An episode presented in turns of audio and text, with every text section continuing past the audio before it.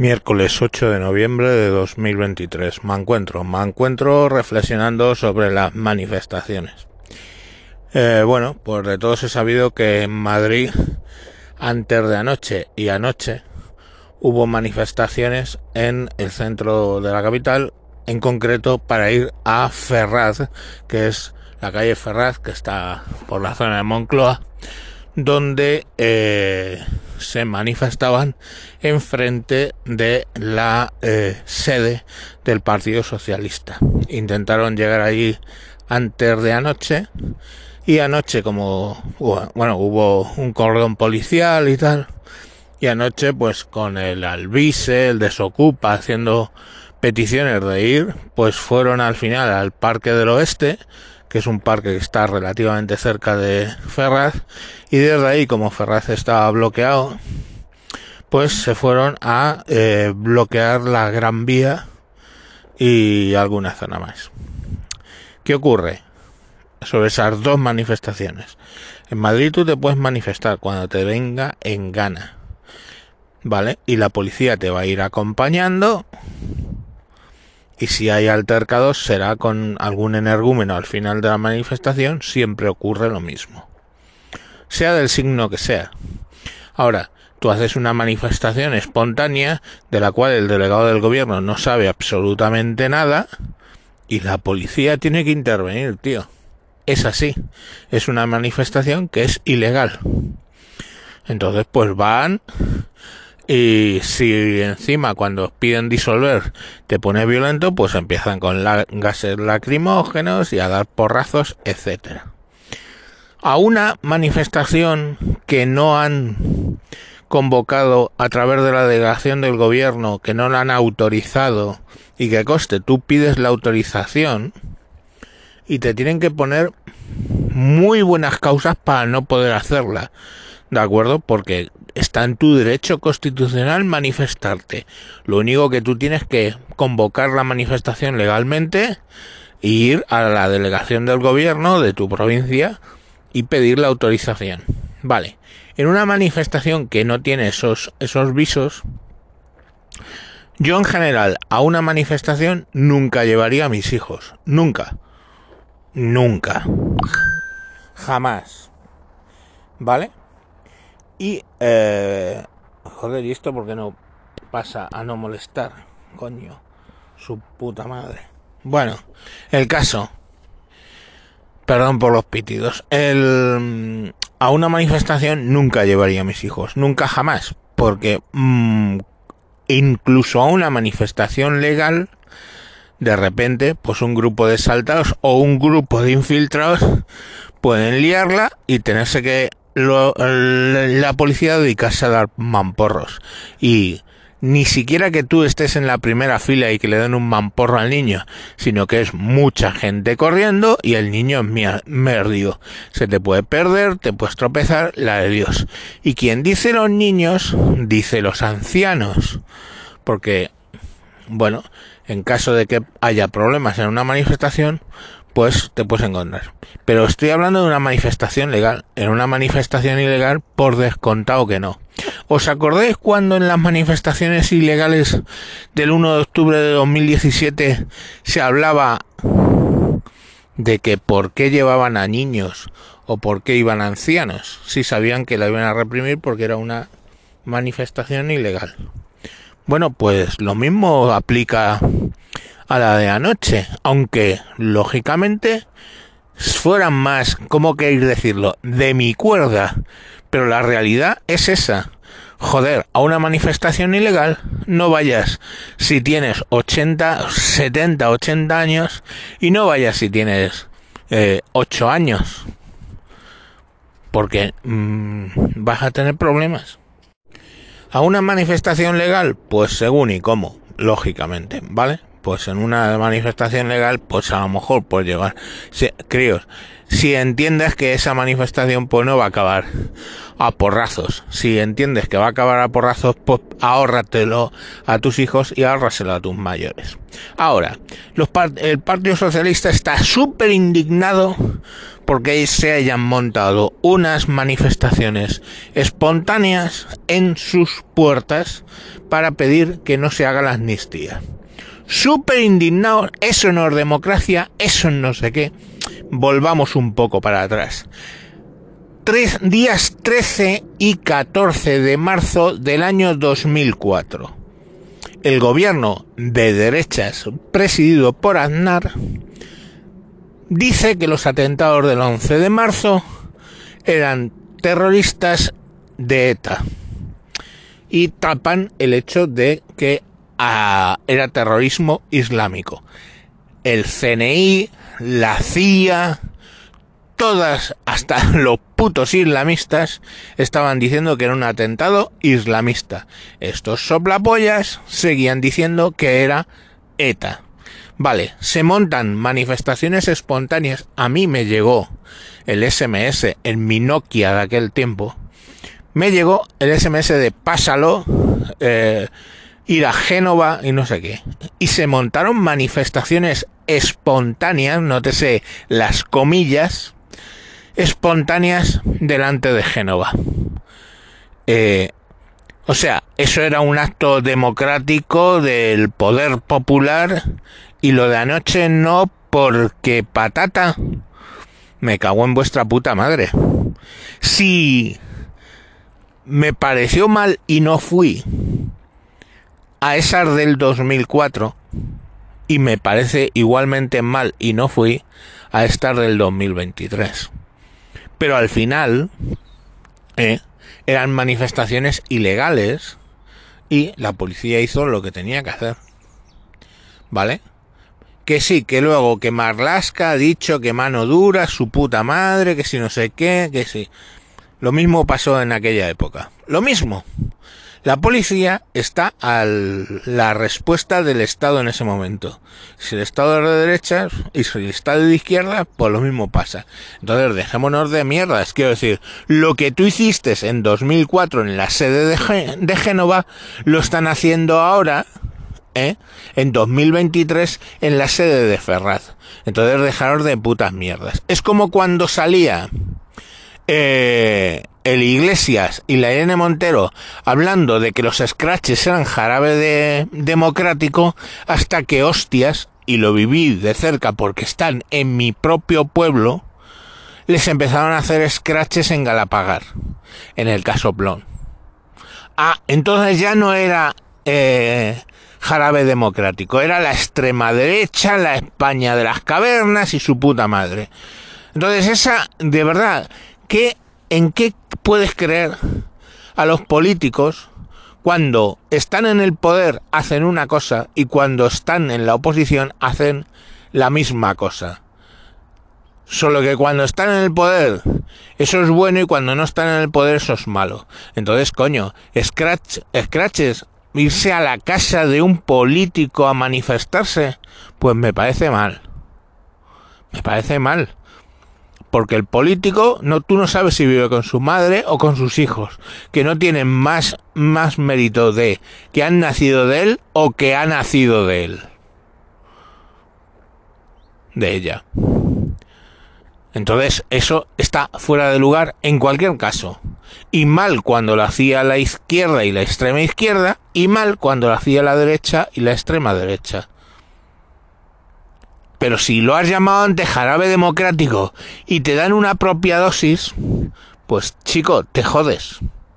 Y si lo que hiciste en 2004 te pareció bien, pero en 2023 cuando te lo hacen a ti te parece mal, pues lo siento.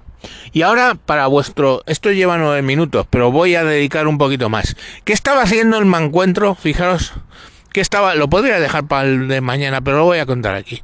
¿Qué estaba haciendo el mancuentro mientras se manifestaban?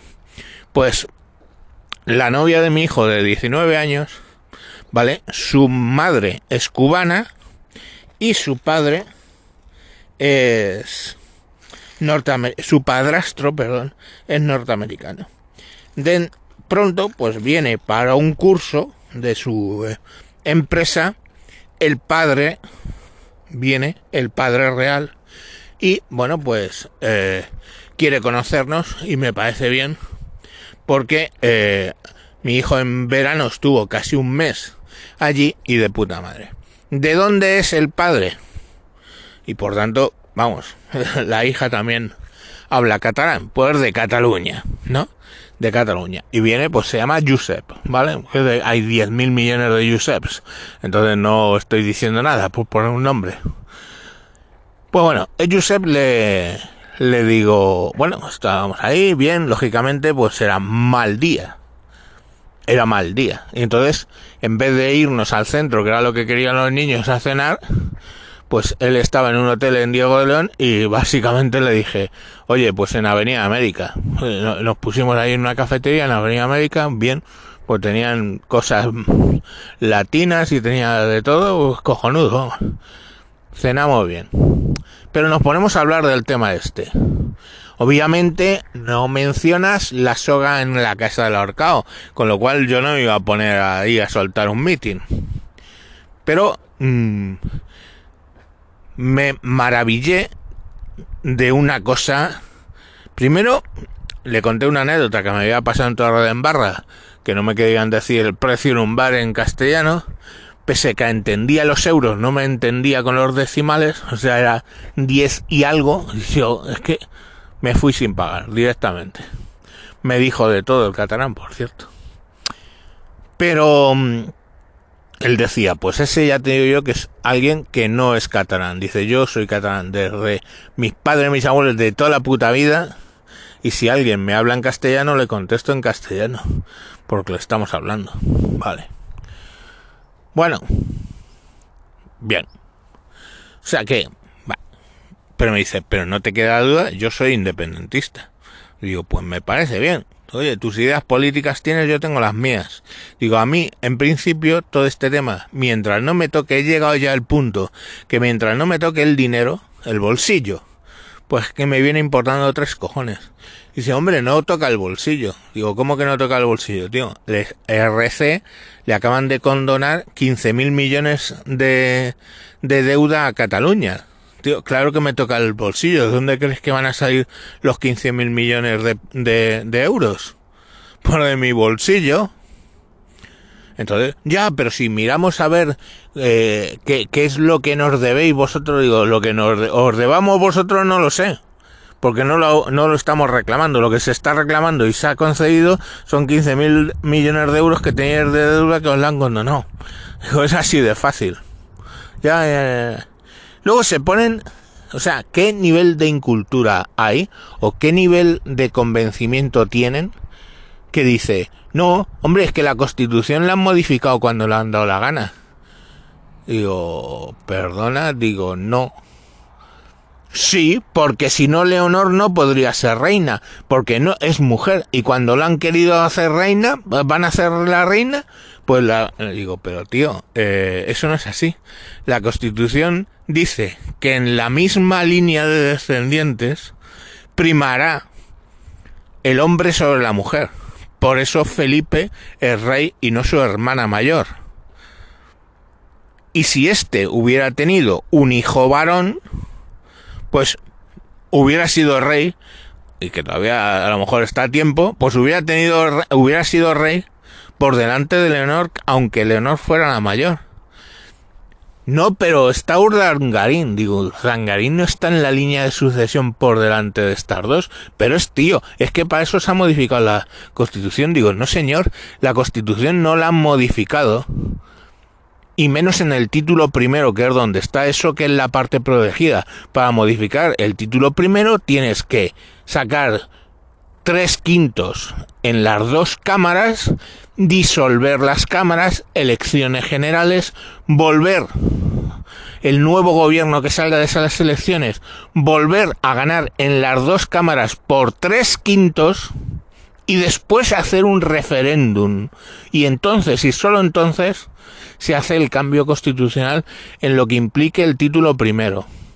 Digo, las dos únicas modificaciones que ha tenido la Constitución ha sido con la entrada de Maastricht para que puedan votar los, los en España los, los europeos no comun, o sea, comunitarios, para que un francés pueda votar en España si está residiendo aquí, se modificó y se ha modificado con el tema del déficit 0%.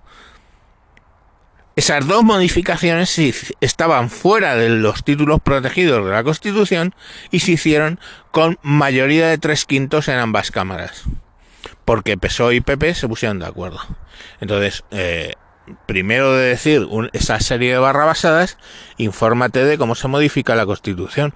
Bueno, pero es que si la ley en Cataluña permite el referéndum, a mí lo que diga la Constitución, digo, hijo, mientras estés en España, mientras estéis en España, que oye, cuando vayáis de España es vuestro problema, pero mientras estéis en España, un estatuto no está por encima de la Constitución. Es así. Te puede gustar, te puede no gustar, pero la ley es así. Un parlamento autonómico no puede estar por encima de la ley general, que es la Constitución española. Y ya está. Sí, pero claro, la Constitución española de qué año es, digo, del 78. Y dice, y cada gobierno ha hecho sus amnistías y nadie les ha dicho nada. Digo, ¿cómo que cada gobierno ha hecho sus amnistías? Digo, en España no ha habido amnistías desde el año 76. Sí, porque hubo no sé qué, las amnistías de no sé qué. Digo, no, estás confundiendo amnistías con indultos. Y te voy a explicar la diferencia. Indulto es que has cometido el delito, pero como medida de gracia no vas a cumplir la pena y amnistía es que el delito no ha asistido. Hombre, pues da igual, digo, no, no da igual. Si el delito no ha asistido, todos los las horas que has hecho en cárcel, todos los problemas que te han causado, tú puedes demandar al Estado por ello. Digo, así que no, no es lo mismo el indulto que la amnistía. Y el indulto ya se lo dieron.